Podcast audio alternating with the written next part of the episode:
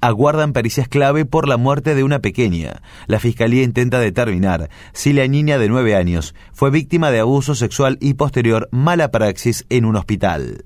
Una serie de pericias que se desarrollarán en las próximas semanas serán clave para determinar si una niña fallecida el año pasado en nuestra ciudad fue víctima de abuso sexual y de posterior mala praxis en un centro de salud local. Los estudios se llevarán a cabo en el Instituto de Investigación Criminal y Ciencias Forenses de Junín. Allí realizarán análisis genéticos y una pericia histopatológica a los restos de la niña de nueve años, con el fin de confirmar o descartar los presuntos delitos. La investigación del hecho derivó en la formación de dos causas judiciales que se tramitan de manera separada, aunque los fiscales locales Diego Torres y Cristian Aguilar desarrollan un trabajo conjunto. El primero de ellos está a cargo de una de las fiscalías que investigan los delitos contra la integridad sexual y casos de violencia de género, mientras que Aguilar se especializa en materia culposa los hechos. El incidente se originó el sábado 26 de noviembre en la vivienda que la menor compartía con sus padres, desde donde sus familiares la trasladaron al hospital privado Dr. Raúl Matera como consecuencia de una descompensación. La paciente ingresó con vómitos y convulsiones, condición que se agravó y provocó su muerte. Mediante la autopsia inicial, se estableció que la pequeña murió como consecuencia de un shock hipovolémico y deshidratación, y en la misma práctica el médico de la policía científica detectó la presencia de una lesión que podría ser compatible con un abuso sexual. Se remitieron los antecedentes a Junín y en función del informe autopsial y la metodología que se utilizó, se solicitó la exhumación del cuerpo y una nueva autopsia. No porque la primera se haya hecho mal, sino para profundizar los alcances, indicó una fuente del caso.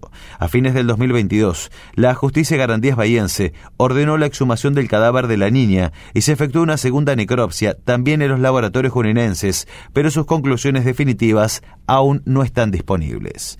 Esa nueva autopsia fue mucho más precisa y estuvo a cargo de profesionales más idóneos, sobre todo teniendo en cuenta la especialidad, porque no deja de ser una intervención forense y pediátrica al cuerpo de una criatura opinó el informante. Hasta el momento no hay personas imputadas en vinculación con lo sucedido, según se confirmó desde el Ministerio Público Fiscal. Los voceros adelantaron que a mediados de este mes será la pericia de ADN, que consiste en comparaciones genéticas entre los hisopados realizados y las prendas de vestir secuestradas. En tanto, para marzo se prevé la concreción de un peretaje histopatológico, que será primordial para determinar si existió abuso.